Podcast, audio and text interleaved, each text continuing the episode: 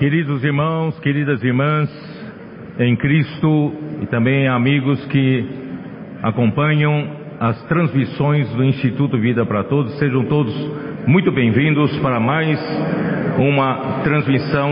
Dessa vez chegamos à mensagem número 17 da série, cujo tema geral é Cristo, o centro conector da obra de Deus. E o título da mensagem 17 é A nossa vida está oculta com Cristo em Deus. Os versículos são Colossenses capítulo 3, versículos de 1 a 4. Nós estamos muito alegres porque o Senhor realmente tem mudado, restaurado a vida da igreja com muita alegria entre nós. Estamos de fato como quem sonha. E essa semana nós estamos recebendo vários irmãos da liderança da região 2 do Brasil, que compõem as igrejas de três estados, quatro estados, perdão, desde Pará, Amapá, uh, Maranhão e Piauí. E também recebemos, estamos recebendo os, os irmãos do estado de Tocantins, região 3, estão aí, e também vários outros, né, que também alguns já foram embora, do Mato Grosso, Mato Grosso do Sul, os irmãos de Foz do Iguaçu estão aqui, do Cone Sul, né, e especialmente os irmãos do continente africano, Estamos com os irmãos de Congo. Irmãos, impressionante. Com três meses de funcionamento do CEAP e da comportagem no Congo, irmãos, nós já temos 2.600 livros distribuídos, semeados naquele país. E como resultado da comportagem eles já reservaram 5 mil dólares para reimpressão de livros. Irmãos, o Senhor realmente tem abençoado o Congo. Que o Senhor possa abençoar mais ainda. E também os irmãos do Quênia têm chegado aqui já há algum tempo e algum deles vai embora amanhã. Mas eu também né, quero dizer que o Senhor vai abençoar muito aquele país. E também chegou, né, também os irmãos de Uganda estão aí, né? E finalmente um, um cooperador conseguiu chegar, o irmão William, está aqui conosco, onde ele tem uma escola com 460 alunos. Nós estamos querendo, querendo aproveitar isso ali, irmão,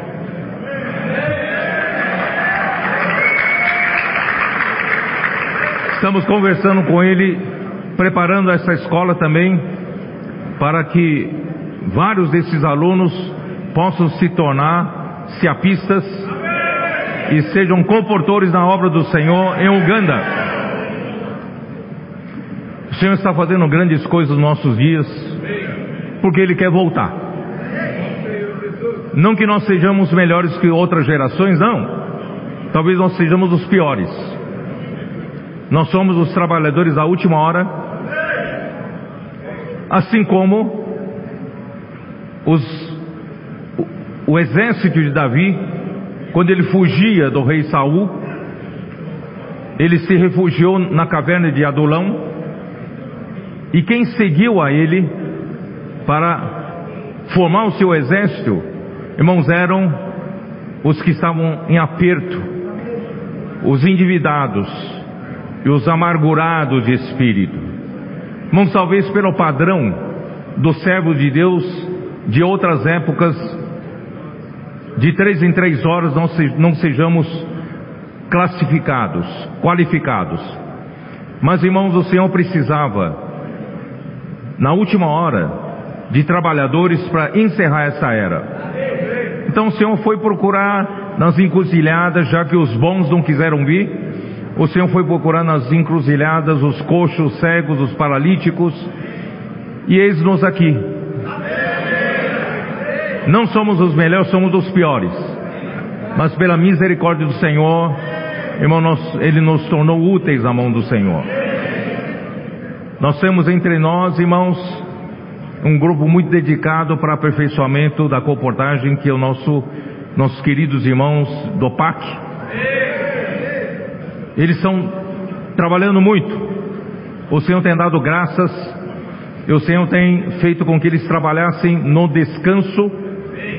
Realmente, humanamente falando, era para eles estarem num bagaço. Desculpe usar essa palavra. Mas graças ao Senhor, eles estão bem, estão contentes, estão alegres. Porque eles trabalham no descanso de Deus. Eles estão nos ajudando, os irmãos líderes das regiões, das igrejas, têm nos ajudado, irmãos, a, a mostrar que muitas coisas que nós nos preservamos, a nossa habilidade no serviço à igreja, acaba se tornando hoje, né, a nossa, as, na, as habilidades que no começo eram habilidades dadas do céu, na esfera do céu, mas com o tempo nós nos acostumamos e acabamos usando essas habilidades na esfera terrena. Nós então, depois de muitos anos na vida da igreja, os líderes principalmente, nós sabemos orar, nós sabemos dar conselhos aos casais, dar conselhos aos irmãos, nós sabemos administrar a igreja, nós sabemos administrar reuniões.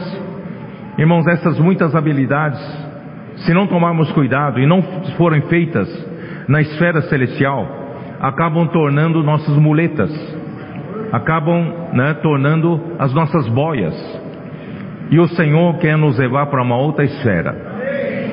Por isso que é, Colossenses 3, versículo 1 diz: Buscai as coisas lá do alto, se nós já ressuscitamos juntamente com Cristo. Quem aqui crê que já ressuscitou com Cristo? Então não faz sentido mais, irmãos, ir buscar as coisas aqui da terra.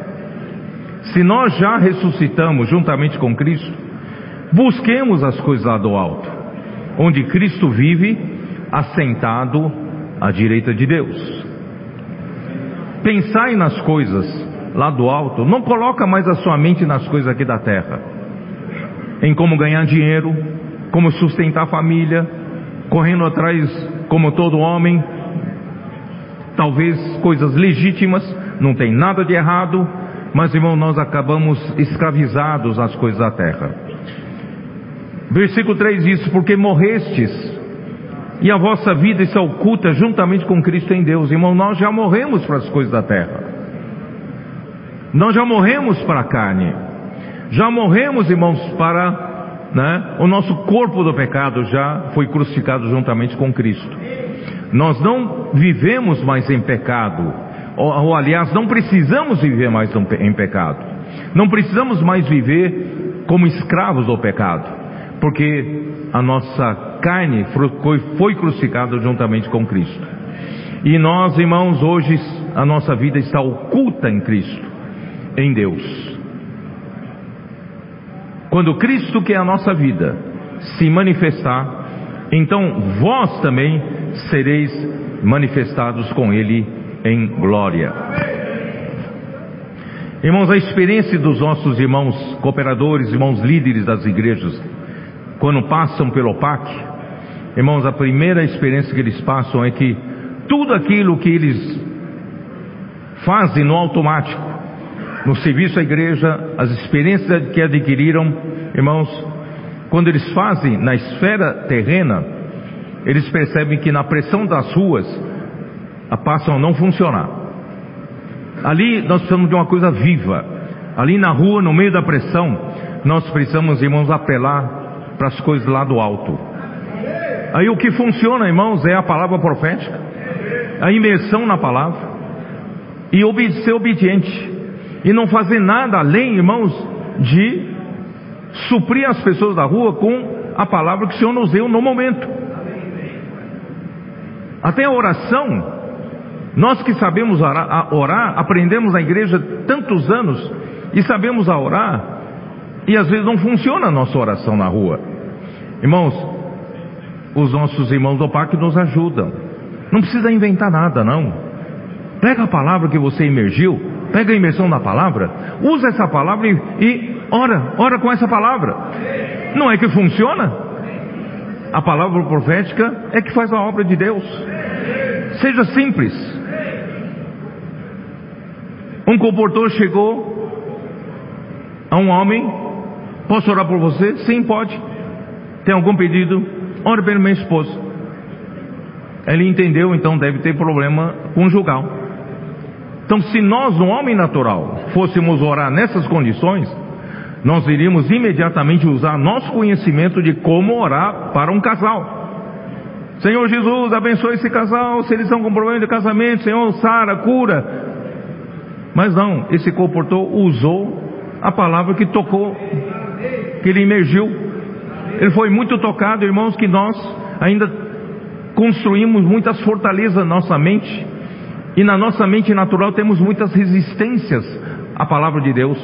Então ele orou simplesmente assim: Senhor, tira, derruba todas as fortalezas desse homem e quebra todas as suas resistências. Só isso. Não orou nada pelo casamento. E a pessoa olhou e falou assim: era o que eu precisava. Por isso, irmãos, não é pela nossa força, não é pelo nosso conhecimento, não é pelo que nós sabemos fazer esses anos todos que nós aprendemos, irmãos, a, a, a, na vida da igreja, irmãos, é ir lá para outra esfera. Nós precisamos viver na esfera da fé. Vamos viver na esfera da fé? Por isso, irmãos, o nosso dia a dia, mesmo você que não é um comportor, você pode viver na esfera da fé. E qual é o segredo que esses irmãos do PAC nos ensinam? O segredo, irmãos, não tem outro. É amar a palavra profética. É saber, ter fé, crer que a palavra que o Senhor está falando conosco hoje é a palavra de Deus para hoje, para nossas necessidades hoje. E como essa palavra vai me ajudar? Fazer imersão. Faço imersão. Faço com que essa, essa palavra seja o que? Eu faço a imersão, exercito o meu espírito com a palavra, e essa palavra da imersão vai começar a mexer com a minha mente, a minha mente se renova, abre a porta para a palavra entrar na minha alma. A minha alma começa a ser trabalhada pela palavra. E a minha vida começa a mudar. O meu ser muda. Antes era o, o, o, meu ser era controlado pela carne, pela mente natural, mas agora meu ser é controlado pelo Espírito, pela palavra. A, a imersão da palavra, irmãos, começa a me renovar, começa a mudar minha alma, transformar minha alma. O que que acontece? aí eu sou colocado, irmãos, na pressão da rua. Você diz, eu não sou comportor, não tem problema. No seu escritório, no seu trabalho, você também pode fazer imersão da palavra, pode ou não pode? Fazer imersão na palavra, não é isso? E ali no seu escritório também pode ser a pressão da rua, né? De repente o Senhor fala, fala, ora por aquele seu amigo, seu, seu colega, mas vou orar o quê? Ora a palavra profética. Ora por a palavra que você fez na imersão. Da... De repente você fala uma palavra que talvez no homem natural se fala, ele não vai entender nada. Mas ele vai falar exatamente era isso que eu precisava.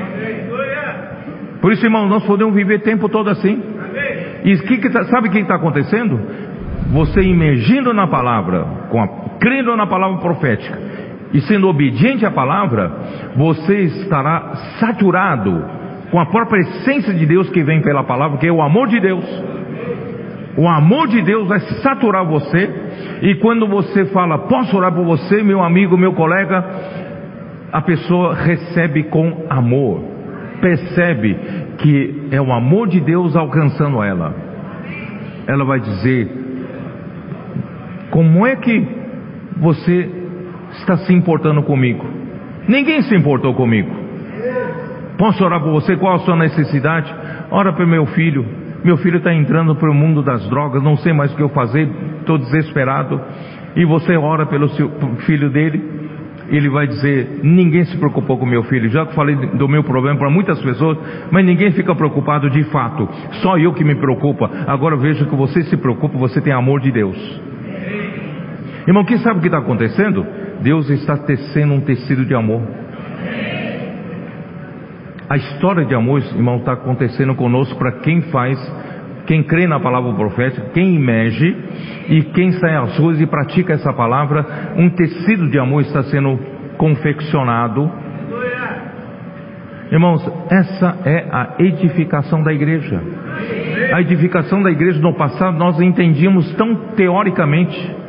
Vamos edificar a igreja, vamos servir junto, não é isso? Negando a vida da alma, né? Um, um, um é desse jeito, o outro é do outro jeito, vamos aprender a edificar junto, irmão. Hoje é muito mais prático. É a palavra profética, é a imersão na palavra, é obediência para praticar a palavra, e na pressão da obediência, irmãos, vem a experiência do amor. Assim a igreja é edificada.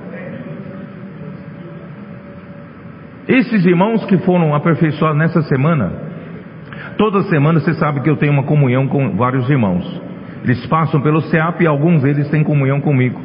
Sexta-feira à tarde, sábado à tarde. E vem para cá domingo de manhã. Sabe, invariavelmente, sabe o que eles falam para mim? Eles falam para mim que depois dessa semana, passado no parque, junto com os irmãos que nós servimos juntos, surge, surge um amor inexplicável dentro de mim, que eu, parece que eu olho para esses irmãos que passei uma semana junto, eu, eu olho com tanto carinho, olho com tanto amor, não é um amor natural, é um amor que Deus, né, Deus colocou dentro de nós.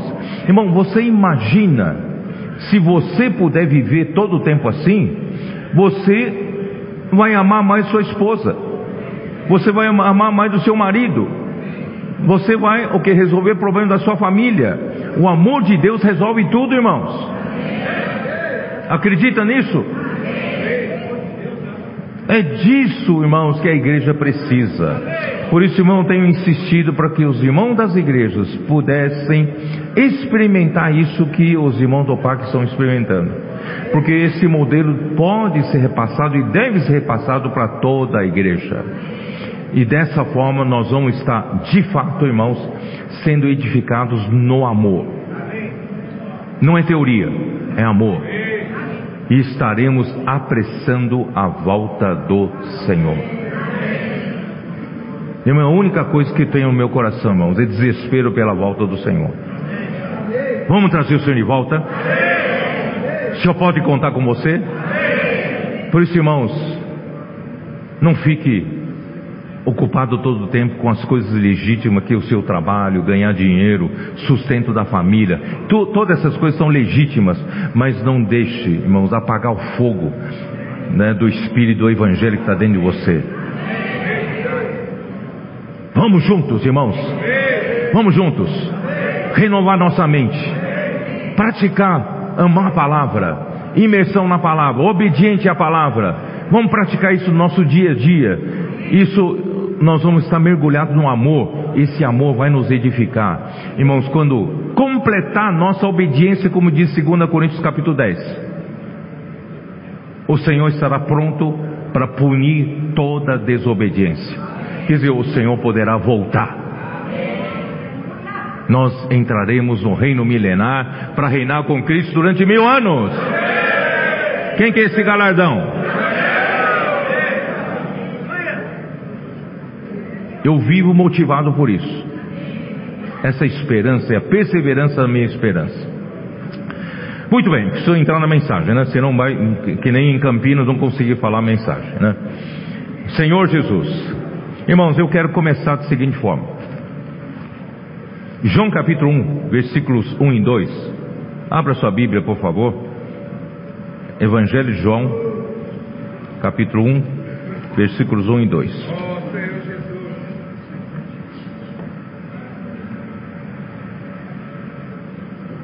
No princípio era, era o verbo, mas eu quero usar a,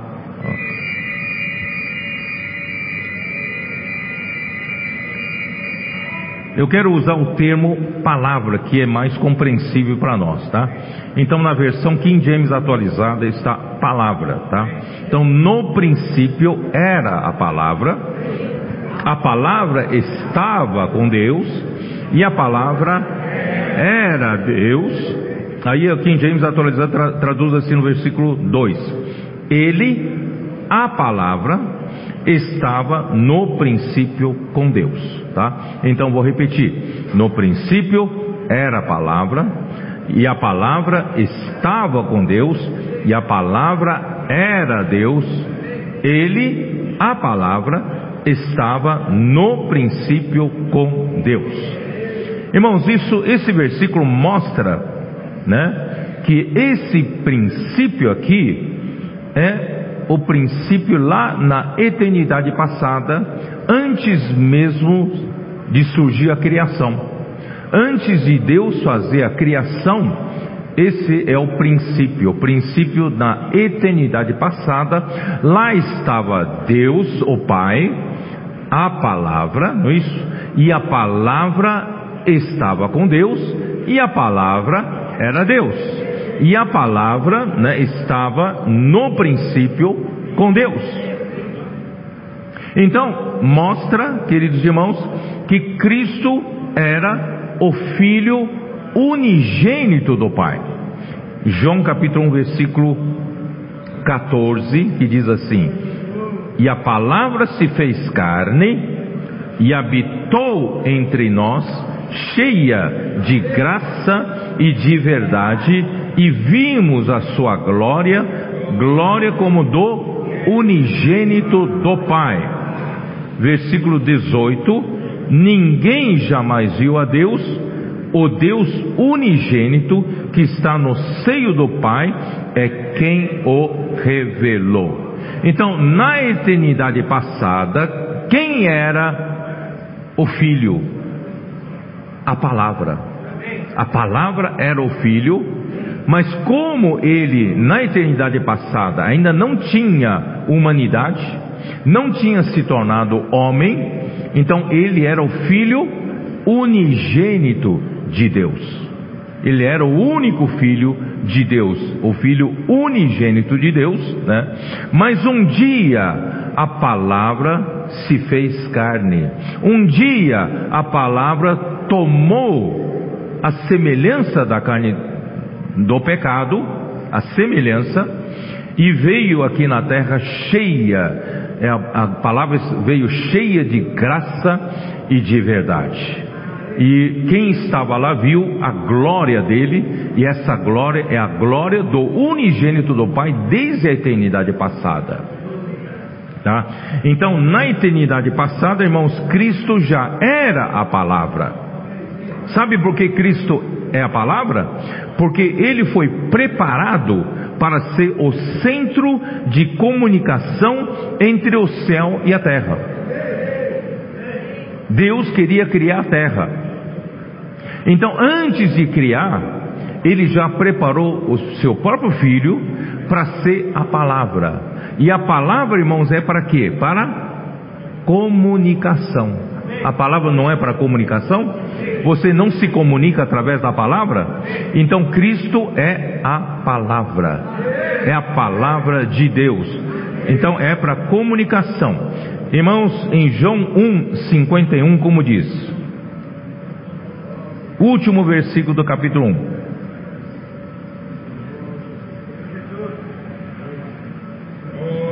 Os irmãos, os irmãos adolescentes podem tomar nota, né? Se quiserem. E acrescentou: Em verdade, em verdade vos digo, que vereis o céu aberto e o, os anjos de Deus subindo e descendo sobre o Filho do Homem. Agora, essa palavra, irmãos, se tornou o Filho do Homem. Era o Filho de Deus, era o Filho unigênito de Deus na eternidade passada. Mas agora que essa palavra se tornou carne, se fez carne, ele agora se tornou o filho do homem. Por que Deus colocou o seu filho unigênito e, se encarnou e colocou ele como filho do homem aqui na terra, porque Deus quer um ponto para se comunicar com a terra, que é filho do homem. Jesus se tornou filho do homem para o céu se comunicar com a terra, né? Então, aí você vai ver que os anjos de Deus subiam e desciam sobre o filho do homem, e o céu está aberto para o filho do homem. Porque o filho do homem se encarnou e foi colocado aqui na terra justamente para ter comunicação com o céu. E o filho do homem ali, onde está o filho do homem? Ali está o céu aberto. E os anjos de Deus subiam e desciam. Aqui não fala desciam, subiam. Subiam e desciam. Então, o ponto de partida agora da terra para o céu é o filho do homem. É Jesus, tá? Então, isso na verdade diz respeito ao sonho de Jacó. Gênesis 28. Gênesis 28 fala do sonho de Jacó. Gênesis 28 Uh, Jacó então fugiu, né, de seu irmão Isaú, que queria matá-lo, e versículo 11: tendo chegado a certo lugar, ali passou a noite, pois já era sol posto, tomou uma das pedras do lugar, fê-la seu travesseiro e, a, e se deitou ali mesmo para dormir. Pegou uma pedra, não tem travesseiro, não tem não tinha travesseiro de espuma, nem travesseiro de, né, de pena de ganso, não tem. Né, ali no deserto mesmo, pegou uma pedra e colocou como travesseiro dormiu. E sonhou. O que, que ele sonhou? Exposta na terra, posta na terra, não fala do céu, posta na terra uma escada, cujo topo atingia o céu. E os anjos de Deus subiam e desciam por essa escada. Tá? E quem é essa escada? É Cristo. É o Filho do Homem, que é a palavra. Ó oh, Senhor Jesus. Aí então, irmãos, aí versículo 16. Despertado Jacó do seu sonho, disse: Na verdade, o Senhor está nesse lugar e eu não sabia. Que lugar? Lugar onde ele tomou a pedra como travesseiro e dormiu, né? Versículo 17: E temendo disse: Quão temível é este lugar! É a casa de Deus, a porta dos céus. De onde veio essa revelação? Em lugar nenhum, né? Nesse contato com Deus, disse que aquele lugar era a casa de Deus. Em lugar nenhum. Ele viu uma escada. Irmãos, é a revelação de Deus. Irmãos, a casa de Deus hoje é a igreja. E onde está essa escada? Essa escada está onde está a casa de Deus. E onde está a casa de Deus? É onde Jacó tomou aquela pedra e dormiu em cima como, como travesseiro. E quando Deus, o Senhor apareceu a ele, o que, que ele fez? Ele, versículo 18: Tendo se levantado Jacó, cedo de madrugada, tomou a pedra que havia posto por travesseiro e a erigiu por coluna, sobre cujo topo entornou azeite. Então, aquela pedra que ele se deitou como travesseiro, ele levantou, né, como uma coluna e jogou azeite. Azeite representa o Espírito de Deus aqui, irmãos, aqui indica a edificação da igreja. Porque ele viu que aquele lugar que o Senhor se encontrou com ele, deu aquele sonho maravilhoso para ele, aquele lugar era a casa de Deus. E a casa de Deus, irmãos, é a porta dos céus. Você está na casa de Deus. E a casa de Deus é a porta dos céus. Quando você vai na rua, o portão vai para a rua. Quando você vai pregar o evangelho, posso orar por você? Você não está saindo sozinho. Você vai em nome da igreja. Você, você sai em nome da casa de Deus. E quando você fala, posso orar por você, você está o quê? Você está conectando o céu, aquela pessoa ao céu, né? Porque a igreja é a porta dos céus. E quem é que conecta, né? As pessoas com o céu, irmãos, é Cristo. Cristo é o conector. Cristo é a escada. Cristo, irmãos, é o centro de comunicação da terra com o céu. Por isso, irmãos, não é a sua palavra, né, a sua habilidade de dar mensagem para essa pessoa que vai conectar a pessoa com o céu. Irmãos, é Cristo. Por isso, não use da sua habilidade, use a palavra de Cristo.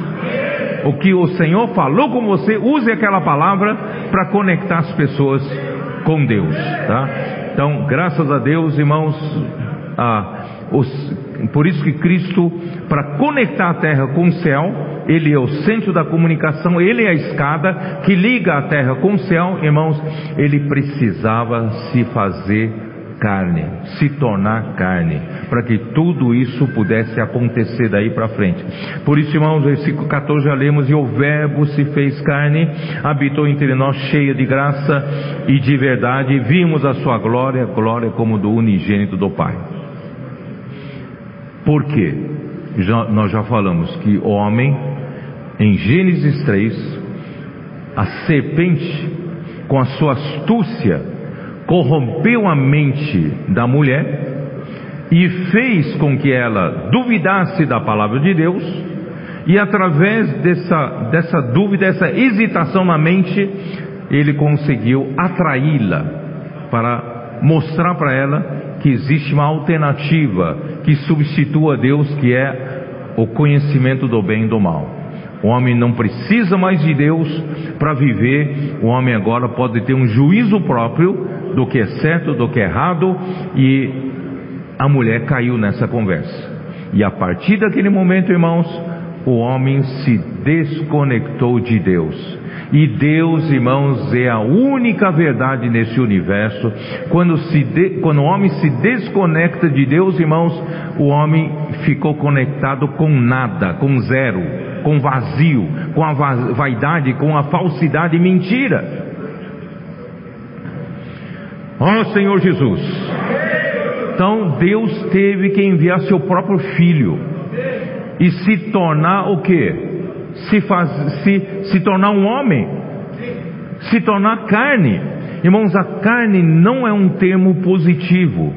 A carne é depois que o homem, o que? Já caiu, né? O homem se tornou carnal. Isso está em Gênesis capítulo 6 o homem se tornou carnal. Carne não é um termo positivo, é negativo, né? Então, Jesus também teve que tornar-se também carne. Vocês não acreditam? Então vamos lá. Hebreus 2. Hebreus 2. Versículo 14. Visto, pois, que os filhos têm participação comum de carne e sangue. O homem que Deus quer que Jesus venha curar, venha salvar, Cristo venha salvar, irmãos, o homem, todos nós temos carne e sangue. Então, destes também ele igualmente participou. Para quê? Para que por sua morte destruísse aquele que tem o poder da morte, a saber, o diabo, e livrasse todos que, pelo pavor da morte, estavam sujeitos à escravidão por toda a vida. Satanás domina o homem, escraviza o homem pelo poder da morte.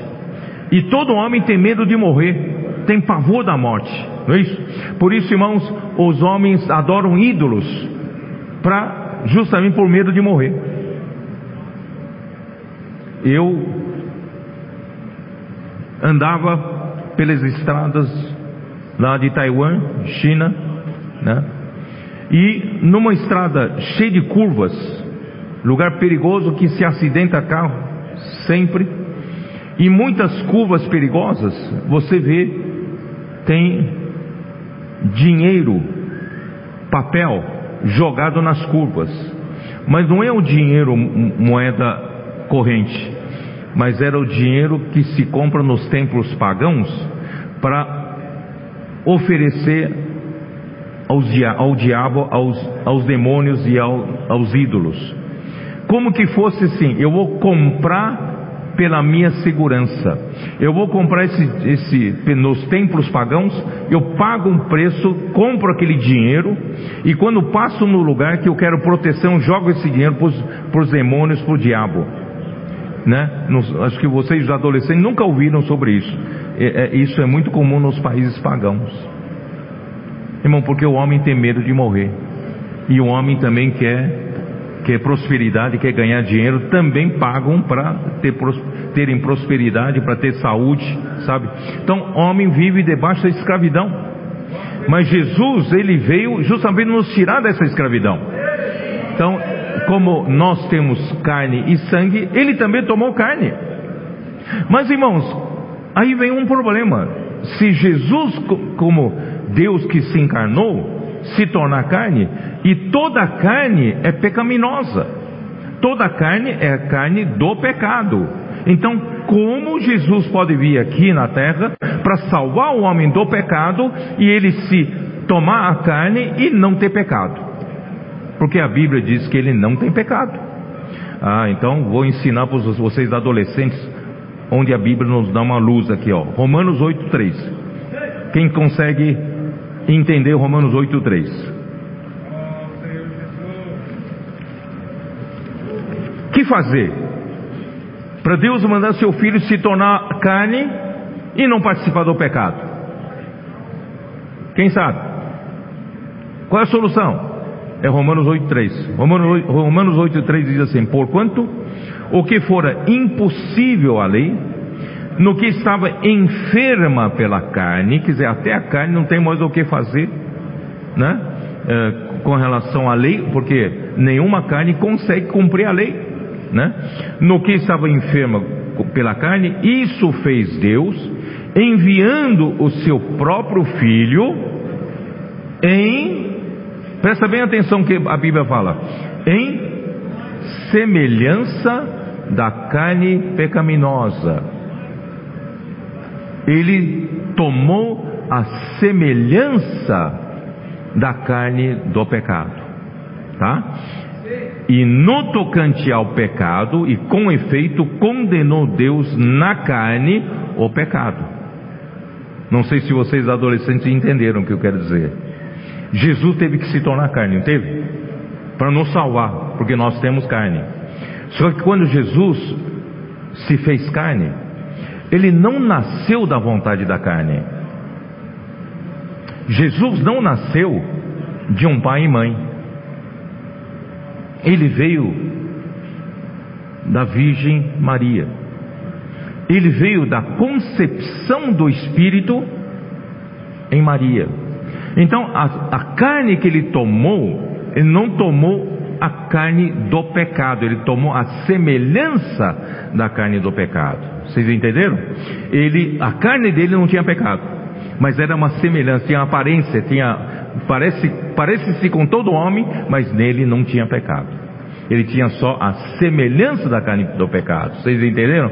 Então, quando essa semelhança da carne do pecado foi para a cruz, na verdade Deus enxergou que nas, levou a carne para a cruz. Vocês entenderam? Então, quando Deus levou a carne para a cruz, aqui fala, fala, Deus então condenou, né, na carne o pecado. Vocês entenderam ou não? Vocês são adolescentes, conseguiram pegar isso aí? Né? Jesus na sua carne não tinha pecado, porque ele tomou a semelhança da carne do pecado. E aí, irmãos, ele, ele se tornou. aí vamos para Filipenses 3, uh, eh, Filipenses 2, vamos lá, Filipenses 2. Senhor Jesus.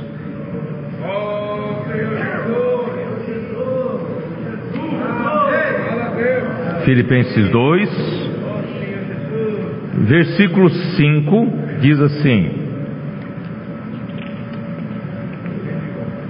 Tende vós tende em vós o mesmo sentimento que houve também em Cristo Jesus, pois ele, subsistindo em forma de Deus, não julgou como usurpação o ser igual a Deus. Isso acho que para os adolescentes é um pouco difícil de entender, né? Como se não julgou usurpação o ser igual a Deus? Então vou explicar. Jesus, Cristo, não era Deus? Ele não era a palavra? A palavra não estava com Deus? E a palavra não era Deus? Ele não era a palavra que estava no princípio com Deus? Né? Então agora, né, essa, é, então ele, ele não se apegou essa, esse, essa igualdade com Deus, né? Então eu vou, eu vou ler, tem uma, tem uma versão que eu estou começando a usar, né, a, a Bíblia Judaica Completa. Tem uma tradução boa, talvez vocês adolescentes consigam entender. Aqui diz assim: Cristo existindo em forma de Deus, porque Cristo é Deus, não é? Cristo é Deus, ele existia em forma de Deus, mas ele não considerou a igualdade com Deus, porque ele era Deus. Ele não considerou essa igualdade com Deus algo a ser mantido pela força. Ele não forçou para dizer, não, eu sou Deus, não vou, não vou ser homem, não vou me rebaixar para se tornar um homem, não.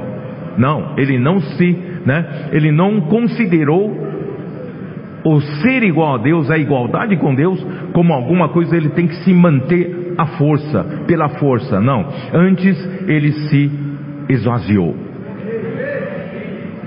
E essa forma de Deus eu preciso falar, porque lá em Campinas eu comecei a explicar um pouco que, que é Cristo, né? Tendo a forma de Deus. O que, que é a forma de Deus? Não é, falei em Campinas, não é o shape, né? Quem anda de skate sabe, né? O shape, né? Não é o formato, não é a aparência essa forma de Deus, irmãos, dá para entender Cristo em Colossenses 1, Cristo como a imagem de Deus, do Deus vivo. Imagem. Não é só aparência, ele é a imagem. E como é que explica Cristo como a imagem do Deus invisível? Vamos ver se os adolescentes pegaram, né? Aí eu usei Hebreus capítulo 1, versículo 3, que diz o que? Cristo é o resplendor da glória. Deus é a própria glória. É como um sol. O que, que é resplendor do sol? Os raios solares, né? O calor, a luz. Então Deus e o sol, e o homem não consegue, nenhum consegue chegar perto do sol. Mas Cristo trouxe Deus até nós. Cristo é o resplendor da glória. E Cristo também é a expressão exata do seu ser. Deus tem a sua substância, Deus tem o seu ser, mas Cristo trouxe o quê? Vamos ver se vocês se lembram. Cristo trouxe o? Hã? A estampa. Esqueceram da estampa? Cristo trouxe a própria substância de Deus para gravar dentro de nós, para estampar no nosso coração o próprio Deus. Sabe, Cristo não é só a imagem exterior, Cristo trouxe Deus, a substância de Deus, através da palavra, Ele está gravando no seu coração. Deus está ficando no seu coração através da estampa a substância de Deus está ficando em você. Então Deus está realmente morando em você, porque Ele está crescendo em você através da palavra. Então esse é o sentido da forma de Deus. Ele estava na forma de Deus, mas ele esvaziou-se a si mesmo ao assumir a forma de um escravo, tornando-se como os seres humanos são. Eu estou lendo na, na Bíblia judaica completa. E quando ele surgiu, como um ser humano, humilhou-se ainda mais, tornando-se obediente até a morte e morte na estaca como um criminoso. Os criminosos no Império Romano eram o que? Os, os piores criminosos eram condenados à morte numa estaca. Pregavam os criminosos nenhuma estaca de pau, não é isso? E colocava à beira da estrada movimentada para as pessoas verem o sofrimento desses criminosos na estaca e para vergonha deles, para o povo não entrar no crime. Irmão, Jesus foi crucificado como um criminoso na estaca e ele se tornou obediente até a morte. Irmãos, a obediência é o que Deus quer obter da igreja. Deus, o final do trabalho de Deus, irmãos, é a nossa obediência. Por isso nós estamos falando que nós temos a palavra, estão fazendo a imersão na palavra e no final, irmãos, o Senhor está ganhando a obediência em nós, tá? Muito bem. Então, uh, ó Senhor Jesus, vamos lá. Aí, uh, Hebreus 5, 7 a 9, vamos dar uma olhada. Hebreus 5, 7 a 9.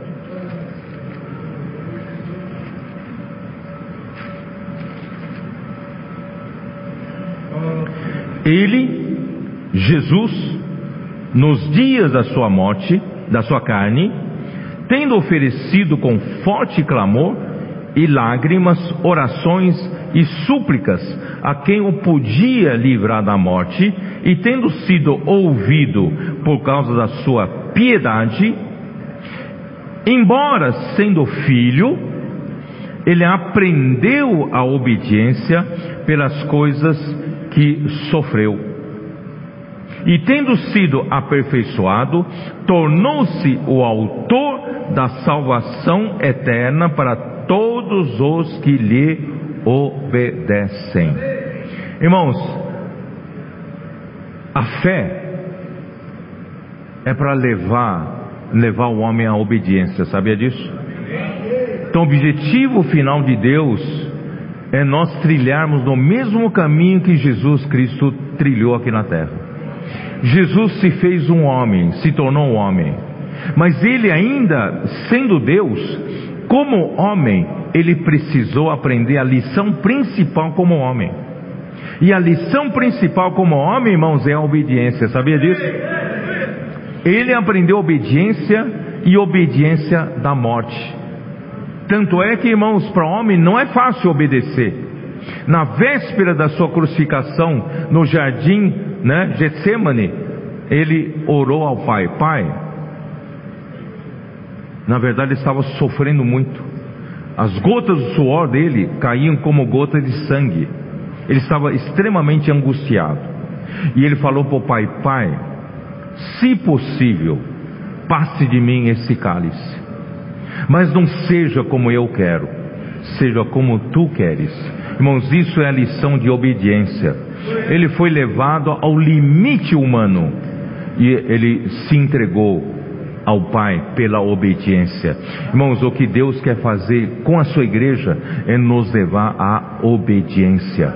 E essa obediência, irmãos, é o resultado final da edificação da igreja e é o resultado final do tecido do amor, da história do amor. Irmão, quando a obediência chegar, né, ao ponto máximo da igreja, irmão, o Senhor vai voltar. O Senhor vai voltar. Ó oh, Senhor Jesus.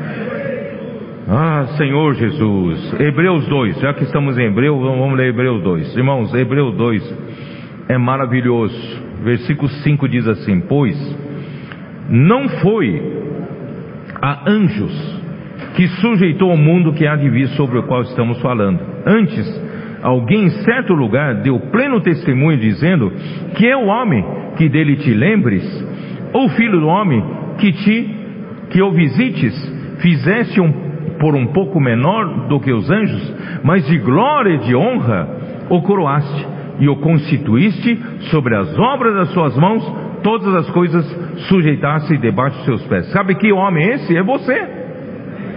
Você e eu. Olha que coisa maravilhosa. Capítulo 1 de Hebreus mostra que não foi para os anjos, não. Os anjos foram criados para servir a nós, sabiam disso? Os anjos são ministros para salvar, para servir os que hão de herdar salvação. Então, os anjos são para nos servir, nós, irmãos, estamos sendo preparados para reinar no mundo que há de vir. Quem tem essa consciência está sendo preparado? Você está sendo preparado para ser um príncipe, para ser uma princesa, para ser um rei, para reinar no mundo vindouro. E Deus não entregou esse privilégio para os anjos. É para você, homem. Né? Deus vai sujeitar todas as coisas a homem. Só que no versículo 8, final do versículo 8, agora, porém, ainda não, não vemos todas as coisas a ele su, sujeitas. Quer dizer, o homem ainda não pode sujeitar as coisas, porque o homem ainda não aprendeu a obediência. Então, irmãos, o que, que nós estamos fazendo aqui, irmãos? Através da palavra profética, imersão, né? Irmãos, é aprendendo a obediência. O Senhor quer que você vá para a rua? Obediência. Contate aquela pessoa. Obediência. Não é? Cuida daquela pessoa. Obediência. Faz a imersão para curar problemas do seu casamento. Obediência. Não é? Então no final, irmãos, a edificação da igreja, quando terminar, obediência também chegou ao fim. Aí o Senhor poderá voltar né? porque o Senhor quer preparar o homem para governar o mundo que há de vir. Mas, quem vai nos levar lá? Quem vai nos levar lá? Versículo 9: Vemos, todavia, aquele que por um pouco tendo sido feito menor que os anjos, Jesus, por causa do sofrimento da morte, foi coroado de glória e de honra. Ele já foi coroado na ressurreição e, e foi é, para que pela graça de, de Deus provasse a morte por todo homem, porque convinha que aquele por cuja causa e por quem todas as coisas existem, conduzindo muitos filhos à glória, aperfeiçoasse por meio de sofrimentos o autor da salvação deles. Então Cristo é o nosso capitão da salvação, o autor da salvação, ele está à nossa frente, ele trilhou esse caminho da obediência e nós hoje pela palavra profética, pela imersão na palavra, nós estamos trilhando pelo mesmo caminho da obediência. Ó oh, Senhor Jesus. Mas de onde eu quero chegar com tudo isso, irmãos? E quando então ele aprendeu obediência, né? Filipenses 2, versículo 9 a 11. Dá, volta lá para Filipenses. Senhor Jesus.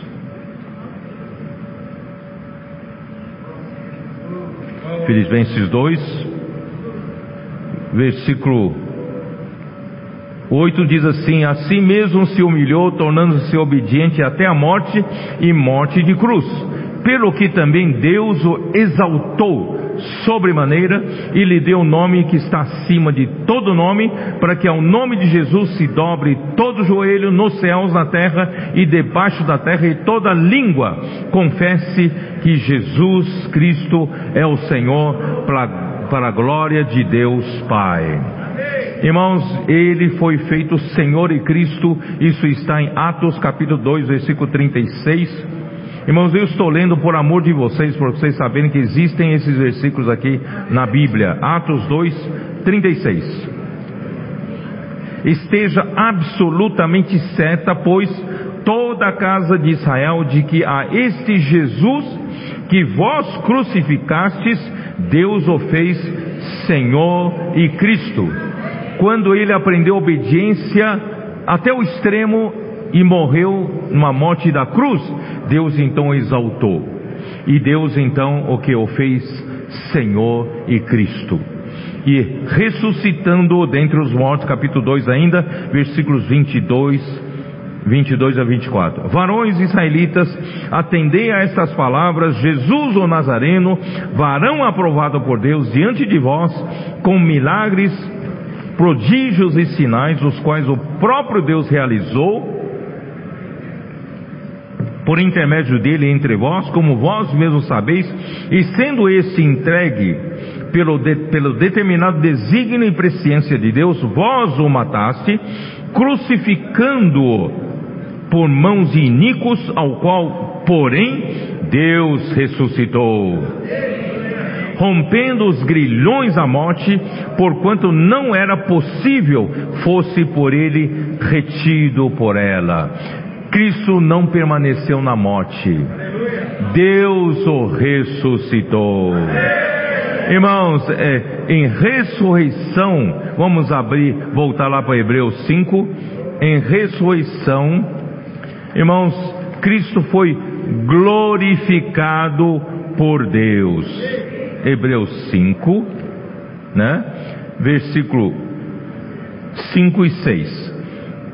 Assim também Cristo a si mesmo não se glorificou para se tornar sumo sacerdote, mas o glorificou aquele que lhe disse: Tu és o meu filho, eu hoje te gerei. Como em outro lugar também diz: Tu és o, o sacerdote para sempre, segundo a ordem de Melquisedeque. Irmãos, quando é que Cristo foi glorificado? Cristo, ele não se glorificou a si mesmo. Deus Pai o glorificou. Quando que Deus Pai o glorificou? Na ressurreição. Foi no momento em que Deus disse: Tu és o meu filho, eu hoje te gerei. Ele, homem Jesus, foi gerado um filho primogênito de Deus. Na eternidade passada, ele era o filho unigênito de Deus. E na ressurreição, Jesus se tornou o filho primogênito de Deus, foi nessa hora da ressurreição, ele foi glorificado, tá? Ele, uh, glorificado, tá? E versículo 10 que diz o quê? Versículo 10 fala assim: tendo sido nomeado por Deus sumo sacerdote, segundo a ordem de Melquisedeque. Irmãos, você vai me perguntar, mas Pedro, de repente você está chegando em falar em Melquisedeque, nós estamos lá falando de, de Colossenses 3, né? De, de, se fosse ressuscitado juntamente com Cristo, onde você quer chegar? Irmãos, onde eu quero chegar é Hebreus 8. Hebreus 8, versículos 1 e 2. Ora, o essencial das coisas que temos dito é que possuímos tal sumo sacerdote que se assentou à destra do trono da majestade, onde? Nos céus. Onde está Cristo hoje? Nos céus. Ele está sentado aonde? Né? À destra, à direita da majestade, do, do trono da majestade. E quem é ele lá no céu? É o sumo sacerdote, segundo a ordem de Melquisedeque. É toda a história que acontece no céu. Versículo 2: Como ministro do santuário e do verdadeiro tabernáculo que o Senhor erigiu, não o homem. Onde está esse verdadeiro tabernáculo? Onde está? Esse verdadeiro santuário, santuário, irmão, verdadeiro tabernáculo é no céu. É no céu, tá? Uh, ó Senhor Jesus, capítulo 9, versículo 24. Porque Cristo não entrou em santuário feito por mãos, por mãos, figura do verdadeiro, porém no mesmo céu, para comparecer agora por nós diante de Deus. Então onde está Cristo? Depois da ressurreição, Ele está à direita de Deus. Ele é o que? Ele está servindo por nós, como sumo sacerdote. Ele está servindo dentro do templo celestial. Ele, o sumo sacerdote, até hoje está lá servindo a Deus, ministrando a Deus no, sumo, no, no templo celestial. Ele é o sacerdote da ordem de Melquisedeque. Ó oh, Senhor Jesus. Hebreus 4. Hebreus 4, 14. Tendo, pois, a Jesus, o Filho do, de, de Deus, como grande sumo sacerdote que penetrou os céus conservemos firmes a nossa confissão. porque não temos sumo sacerdote que não possa compadecer-se das nossas fraquezas. Antes foi ele tentado em todas as coisas a nossa semelhança, mas sem pecado. Irmão, que, que graça, que presente de Deus. Irmãos, nós temos um sumo sacerdote que cuida do nosso interesse lá no céu. Ele ministra no templo lá no céu. Ele está ministrando a nosso favor todo o tempo diante de Deus. E ele também foi homem. Ele entende, conhece as nossas fraquezas. Ele pode se compadecer das suas fraquezas. Ele pode se com, compadecer dos seus problemas, das suas dificuldades. Então, acheguemos-nos, portanto. Vamos nos achegar Chega para perto do Senhor. Acheguemos-nos confiadamente junto ao trono da graça. Onde é esse trono da graça? É lá no céu. Mas onde, como é que você consegue chegar lá no céu? Por meio do seu espírito e por meio da sua fé, por meio dessa escada, você é levado para o céu. Entendeu? Ah, Acheguemos-nos, portanto, confiadamente junto ao trono da graça, a fim de recebermos misericórdia e acharmos graça para socorro em ocasião oportuna. Apocalipse 4:2. O trono da graça está lá no céu. 4:2. Imediatamente João foi levado em espírito, achei-me em espírito, e eis armado no céu um trono, e no trono alguém sentado. João foi levado para uma verdadeira situação na esfera espiritual. Irmãos, é para onde você precisa ser levado. Não viva mais, irmãos, pelas coisas da terra. Vamos olhar para cima. Como é que é? Levanta a cabeça, não olha para o chão. Levanta a cabeça. Olha para o céu. Pega a escada e vai para o céu. É. Ó oh, Senhor Jesus. E Apocalipse 22, versículo 1.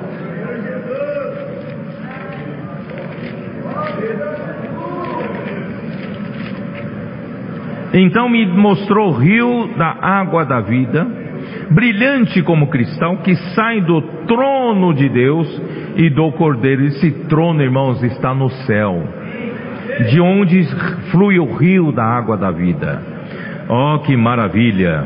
Então, irmãos, Cristo já ressuscitou, Ele está à direita de Deus, Romanos 8, 34, como diz?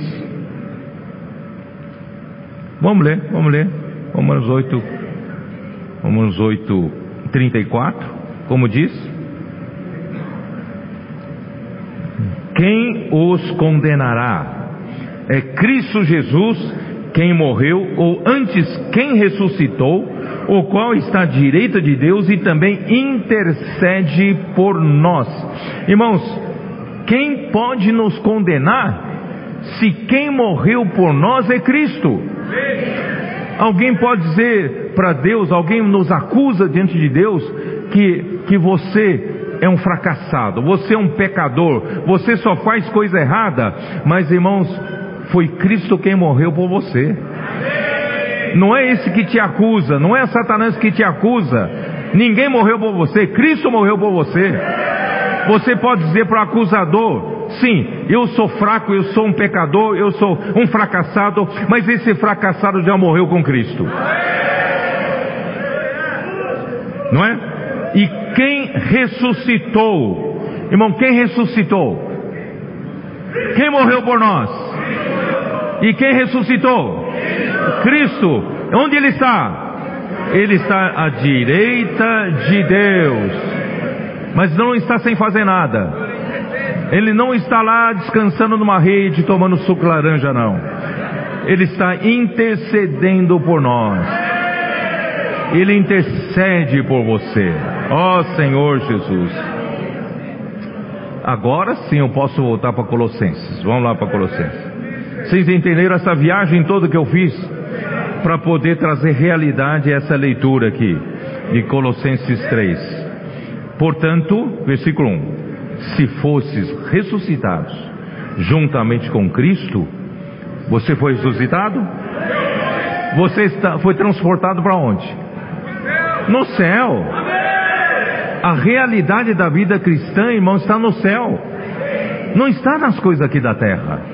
Né? Então, se fosse ressuscitado juntamente com Cristo, buscai as coisas lá do alto, onde Cristo vive. Não fica aqui nas coisas da terra. Vamos lá para o céu. E de que maneira eu posso ir lá para o céu? Deus deu um presentão para você, que é a sua fé. A sua fé te transporta para o céu. na sua fé está aquela escada. Na sua fé está Cristo, o conector. Quando você, através da fé, exercício da fé, você não vive pelo que, pelas coisas que se veem não vive pela sua habilidade de, de administrar a igreja, de fazer orações, né, de fazer coisas aqui, não. Você usa a sua fé para você ter acesso às coisas lá do céu. Irmão, o que que acontece? Você é transportado imediatamente para o céu, onde Cristo vive. Ele está assentado à direita de Deus. Irmãos, ele já está no lugar mais alto desse universo. Efésios 1 não fala que ele foi alçado à região celeste, acima de todo principado, potestade, domínio, poder e todo, de todo nome que se possa referir. Ele está lá em cima. Irmãos, vamos viver nessa esfera onde ele está. Às vezes você no meio de fazer comportagem, contato com as pessoas de pressão da rua, chega uma hora você fica meio que subjugado, subjugado pela frieza das pessoas. As pessoas não querem nem saber de oração, não querem saber de Deus, e você quando vive pelas coisas da terra, você é afetado. Quando você fica afetado, fica desanimado. Irmãos, mas o Senhor quer levar você lá para outra esfera. Levar a esfera da fé. Irmão, na esfera da fé, todas as coisas são subjugadas, estão debaixo dos seus pés. Você naquele lugar, irmãos, não precisa ficar com medo, não. Você, você tem autoridade máxima. Você está acima de todo o poder, toda a potestade. Você que subjuga as forças das trevas. Ó oh, Senhor Jesus. Vamos viver nessa esfera, irmãos. Vamos ver nessa esfera. Por isso, versículo 2: Pensai nas coisas lá do alto, não nas que são aqui da terra. Irmão, não coloque, na sua, não coloque mais a sua mente na carne. Não coloque a sua mente mais nas coisas visíveis, nas coisas aqui da terra. Nós devemos viver na realidade celestial. Ó oh, Senhor Jesus. Por quê? Porque já morrestes. Você já morreu. Você já morreu para o mundo e o mundo já morreu para você? Né? Você já foi crucificado, a sua carne foi crucificada com suas paixões e concupiscências. Então, irmãos, nós não somos mais desse mundo. Nós já morremos para esse mundo. Nós devemos viver onde Cristo vive. E você sabe que se você vive essa vida na ressurreição, lá no céu, nas coisas lá do alto, o que, que acontece? A nossa vida está oculta com Cristo em Deus. Essa vida, irmãos, que nós vivemos hoje, é a, é, é a, vida que nós vivemos a ressurreição. Lembra que em Romanos 6 ele não fala assim, para que, né, para que nós fomos unidos também uh, com Cristo na sua ressurreição, para que nós andemos em novidade de vida. Então, irmão, quando nós somos levados em ressurreição para lá, lá no alto, irmão, a nossa vida é vivida lá. E essa vida vivida no céu, essa vida vivida na esfera celestial, ela está oculta em Cristo. Porque as pessoas aqui na terra não conseguem ver. Ninguém consegue ver a real, a realidade da sua vida, sabia? Isso que você está fazendo. Você vai na rua, posso orar por você, salva as pessoas. tira as pessoas da sua, da sua, da sua vida sem sentido, e você ama os irmãos, passa a edificar a igreja com os irmãos. Essa vida, o labor de amor, o sacrifício, a entrega, irmãos, os sofrimentos, os sofrimentos de uma mãe para criar um filho, irmãos, ninguém sabe, só ela sabe. Quem é mãe aqui sabe do que eu estou falando, não é isso? Os sofrimentos que uma mãe tem, não só no, no, em nove meses de gestação. Aí quando só, o primeiro dia que sai, já passa a ter outro tipo de sofrimento, não é isso? As noites em claro, trocando fralda, de três em três horas dá de mamar, não é isso? A mãe fica doente, não tem direito de ficar doente, tem que cuidar do bebê. Irmãos, aí depois que vira criança, é outro tipo de sofrimento. Aí entra na adolescência, é outro tipo de sofrimento, não é isso? Aí, meu Deus, o menino fica rebelde, a menina fica rebelde, né? Entra na, na aborrecência, está irritado em tudo. Por isso a salvação é a casa de adolescentes. A, a salvação dos adolescentes para não viver aquela vida de aborrecido, não é isso? Aborrecência se aborrece com tudo, não é isso? Fica irritado com tudo. Irmãos, graças a Deus, nossos, nossos adolescentes estão alegres não são, não são aborrecidos, né? Estão cheios de alegria. Irmãos, estão vivendo uma outra esfera, né? Então, irmãos, graças ao Senhor, nós, né, mas depois que entra na, na idade adulta, a mãe, o filho continua sendo filho. A preocupação de uma mãe, de um pai, não termina. Até que o menino tenha 60 anos de idade, continua sendo preocupação. É ou não é isso? para um pai para uma mãe de 85 anos de idade, o filho continua sendo preocupação. Então, irmãos, é, é um amor que, né, um sacrifício que, que ninguém entende, ninguém compreende. Eu estou usando essa ilustração para dizer para você que o amor que Deus colocou no seu coração para ir para a rua, pregar o evangelho, salvar as pessoas, né? Como Jesus nos ordenou, ir de fazer discípulos de todas as nações. E esse evangelho do reino será pregado a todas, ao mundo inteiro para testemunha a todas as nações, irmãos. Isso, isso exige um labor de amor, exige sacrifício, exige entrega, exige, irmão, muitos sofrimentos, exige, irmão, muitas tribulações. Isso tudo, irmãos, ninguém conhece, ninguém sabe, só quem passa. Mas o Senhor sabe. Porque essa vida está oculta em Cristo. Essa vida é ressurreição. Essa vida lá na esfera do alto, aqui os homens do mundo aqui não entendem. Às vezes eu, eu ouço o testemunho de algum comportor, posso orar por você, posso orar por você. Aí vem um espírito maligno, usa uma pessoa e fala, rapaz, vai, vai, vai, como é que é? Vai pra? Vai trabalhar. Ou vai pra balada, não é isso? né? Vai estudar, não faça isso não, não é isso? Né? Então, irmãos, é, é, você enfrenta essas coisas, as pessoas não entendem o que está passando, o que está passando, mas a sua vida está oculta com Cristo em Deus, em Cristo, com Cristo em Deus. Ninguém sabe. É uma história do amor que está que está sendo tecida que ninguém sabe, ninguém conhece, ninguém te entende.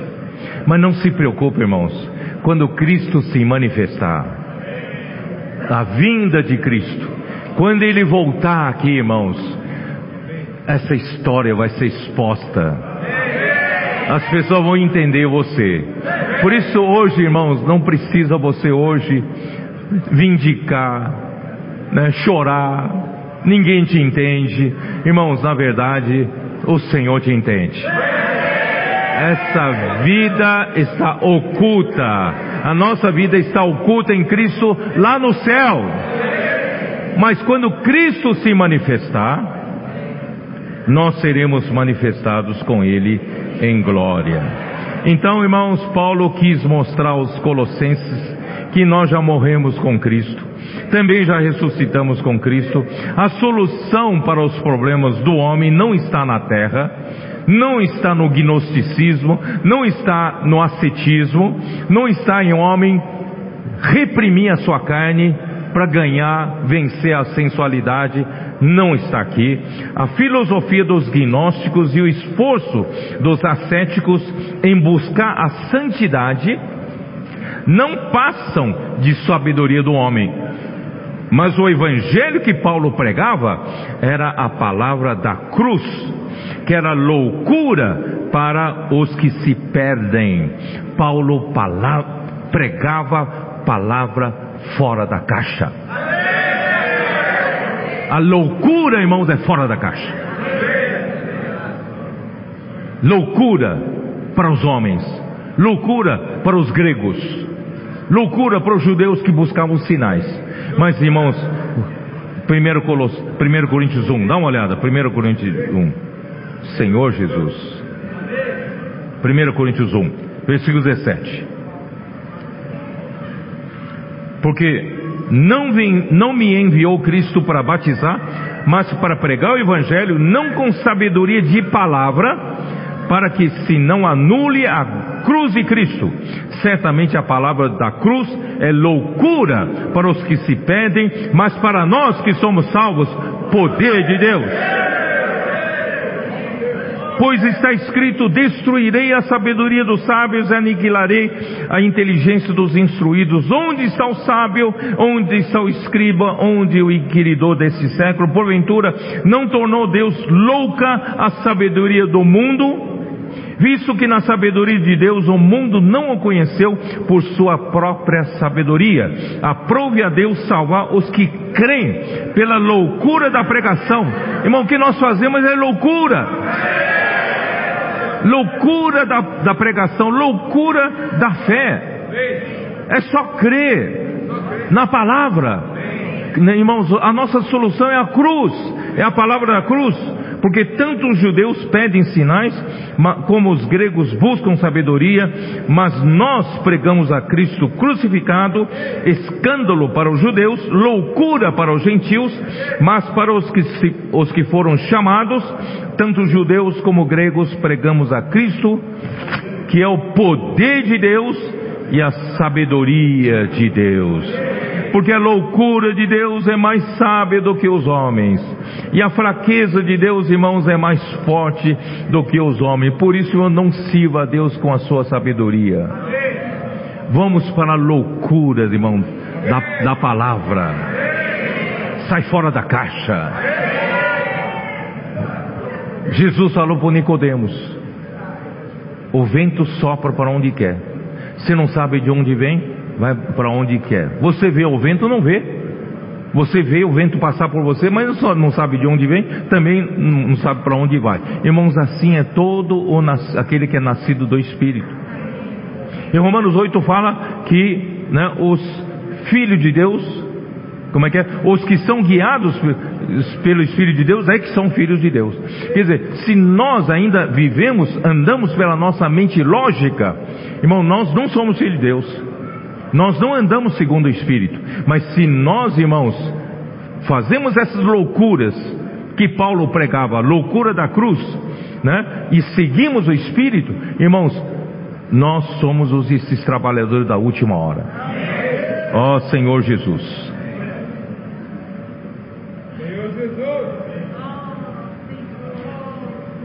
A reconexão do homem se dá na esfera espiritual e celestial.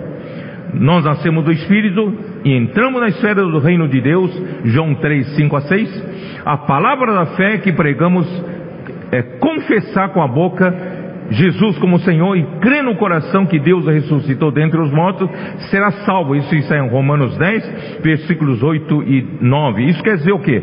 Que a vida cristã, irmãos, é uma vida de fé vivida na esfera espiritual e celestial. Nunca mais, irmãos, devemos viver na esfera da terra. Devemos viver na esfera celestial e da terra, né? Então, irmão, todo aquele que é nascido do Espírito, que eu disse, vento sopra para onde quer, você não sabe de onde vem, para onde vai, isso quer dizer o quê? Todo homem que é nascido do Espírito não vive mais, irmãos, pela, pelas regras do homem, Nós vivemos, irmãos, não vivemos mais segundo as regras da terra, nós vivemos pelo Espírito. E todos aqueles que são guiados pelo Espírito de Deus são filhos de Deus, Romanos 8, 14. Então a chave, irmãos, para viver a realidade espiritual é a nossa mente. E se nós vivemos na nossa mente inclinada para a carne, como vivemos tantos anos e tantos anos, irmão, nós vamos continuar vivendo a mesma vida. Que se inclina para a carne vai para a morte. Uma vida infrutífera para Deus. Ou no melhor das hipóteses, você coloca a sua mente nas coisas religiosas. E você pensa que está gerando algum fruto para Deus, a sua mente nas coisas religiosas não gera fruto para Deus.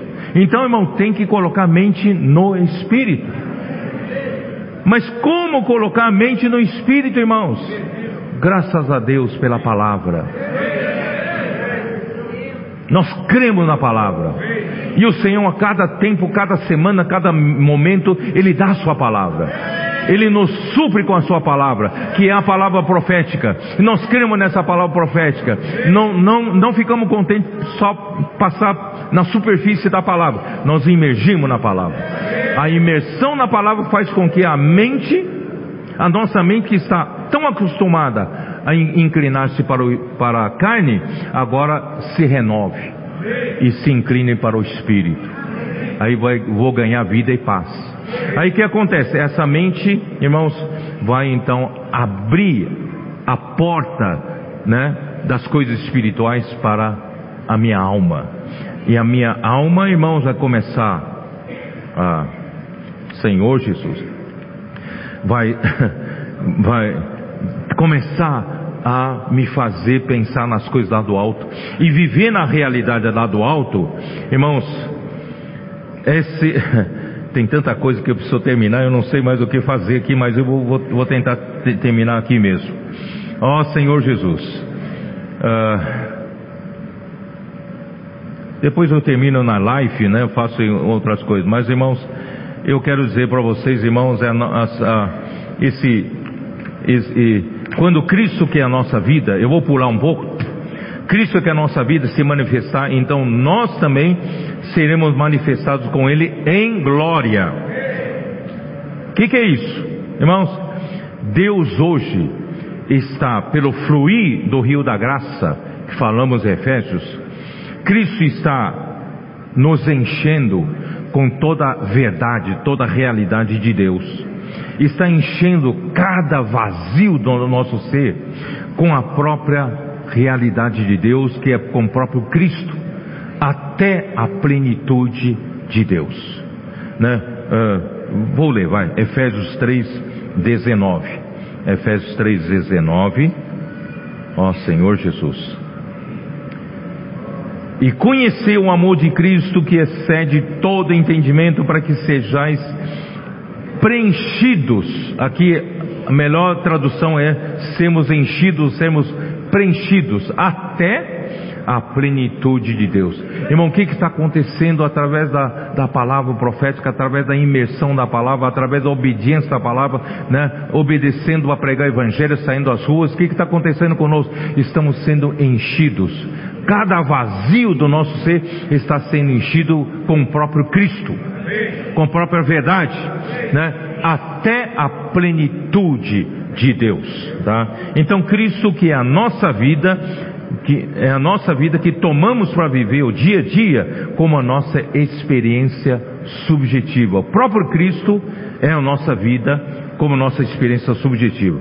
Então, quando Cristo se manifestar, os que buscam as coisas lá do alto hoje, que não colocam a sua mente nas coisas que, da terra, certamente participam ativamente da construção da rede de amor na edificação da igreja. E dessa forma, irmãos, quando Cristo se manifestar na sua vinda, com certeza toda obra de Deus será manifestada e você que participou da obra de Deus, você também será manifestado, e assim nós todos que participamos da obra de Deus, seremos manifestados com Cristo em glória. Não sei se vocês me entenderam. Por isso, irmão, hoje vale a pena não viver como todos os homens, entorpecido para as coisas dessa terra. Vamos buscar as coisas aqui do lá do alto. Vamos viver, irmãos, imergindo na palavra, obedientes à palavra, praticando essa palavra. O que, que nós estamos fazendo? Nós estamos, nós estamos construindo uma rede de amor, a edificação da igreja que não é visível. Ninguém está vendo. Ninguém sabe o que está acontecendo, mas nós sabemos. Está acontecendo porque está acontecendo lá no, lá no céu. Nós estamos construindo uma coisa lá no céu. Então, quando Cristo que está lá no céu chegar aqui na terra, ele virá na sua glória. Irmão, nós seremos glorificados com ele. Por isso, 1 Coríntios 13. Ó Senhor Jesus. Vocês têm um tempinho ainda? Vou, vou, vou terminar rápido. Vamos lá. 1 Coríntios 13. Versículo 8 diz: O amor jamais acaba. Irmão, tudo que nós estamos fazendo aqui é uma história do amor. O amor é o único, o único item que jamais acaba. Havendo profecia, vai acabar um dia. Havendo outras coisas, vão acabar um dia. Mas o amor jamais acaba. Versículo 9: Por, Porque em parte conhecemos, em parte profetizamos. Porque hoje, irmãos, nós estamos aqui na terra ainda. E as coisas que acontecem na nossa vida estão no céu por isso, em parte conhecemos, em parte profetizamos. Nós ainda não estamos no céu, mas nós vivemos no céu. A nossa realidade da vida, a realidade da nossa vida está no céu, mas ainda não estamos Deus ainda não, levou, não nos levou para a glória, tá? É, olha aqui, versículo 10. Quando, porém, vier o que é perfeito, então o que é em parte será aniquilado. Irmão, nós ainda vivemos na, no, na terra que ninguém consegue ver o que é perfeito, mas nós já estamos construindo o que é perfeito. Né? Olha, versículo 12: Porque agora vemos como em espelho, obscuramente. Essa palavra espelho aqui em alguma versão é traduzida para janela. Tá? Então, agora nós ainda vemos as coisas de Deus por janela. Essa janela é janela da fé. Através da janela da fé, nós conseguimos ver as coisas de Deus, acessar as coisas de Deus, porque nós ainda vivemos na esfera da fé. Mas naquele dia, então, veremos face a face. Agora conheço em parte, então conhecerei também como sou conhecido. Agora, pois, permanece a fé, a esperança e o amor. Esses três, porém, o amor deles, maior deles é o amor. Ó oh, Senhor Jesus. Ó oh, Senhor Jesus. Vou, vou, terminar, vou terminar com 1 João 3. Vai, vamos lá. 1 João 3. Vede que grande amor nos tem concedido o Pai a ponto de sermos chamados filhos de Deus, e de fato somos filhos de Deus. Por essa razão o mundo não nos conhece, por isso que a nossa vida está oculta com Cristo. O mundo não nos conhece, porquanto não conheceu a Ele mesmo. Que vocês estão fazendo na rua, menino? Né? O mundo não nos conhece, porque não conheceu a Cristo. Amados, agora somos filhos de Deus. E ainda não se manifestou o que haveremos de ser. Sabemos que quando Ele se manifestar, seremos semelhantes a Ele, porque haveremos de vê-lo como Ele é. O mundo não o conheceu, mas nós o conhecemos. O mundo não sabe quem é, também o mundo não nos conhece quem nós somos. Nós somos mais um, às vezes sendo humilhados por eles. Mas irmãos, um dia eles vão ver de fato o que nós estamos construindo na esfera celestial. Estamos construindo, irmãos, a história do amor. A vontade de Deus sendo feita. Quando Cristo se manifestar, irmãos, nós também seremos manifestados quem nós somos. E tudo que nós fizemos em Cristo será manifestado. A nossa vida que está oculta hoje em Cristo será manifestada. E nós então seremos manifestados juntamente com Ele em glória. Vale a pena viver essa vida de sacrifícios, de entrega, de sofrimentos, mas nós estamos fazendo a vontade de Deus com alegria. Jesus é o Senhor, amém.